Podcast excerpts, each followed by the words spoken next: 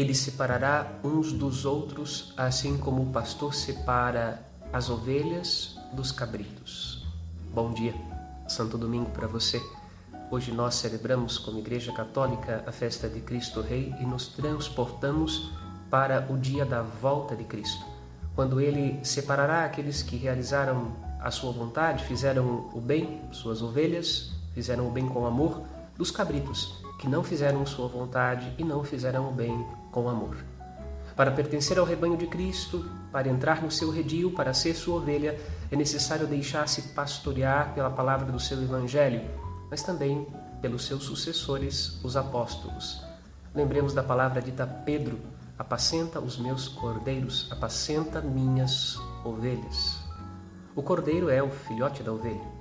Nós queremos fazer parte deste redil de Cristo, na sua presença e em paz.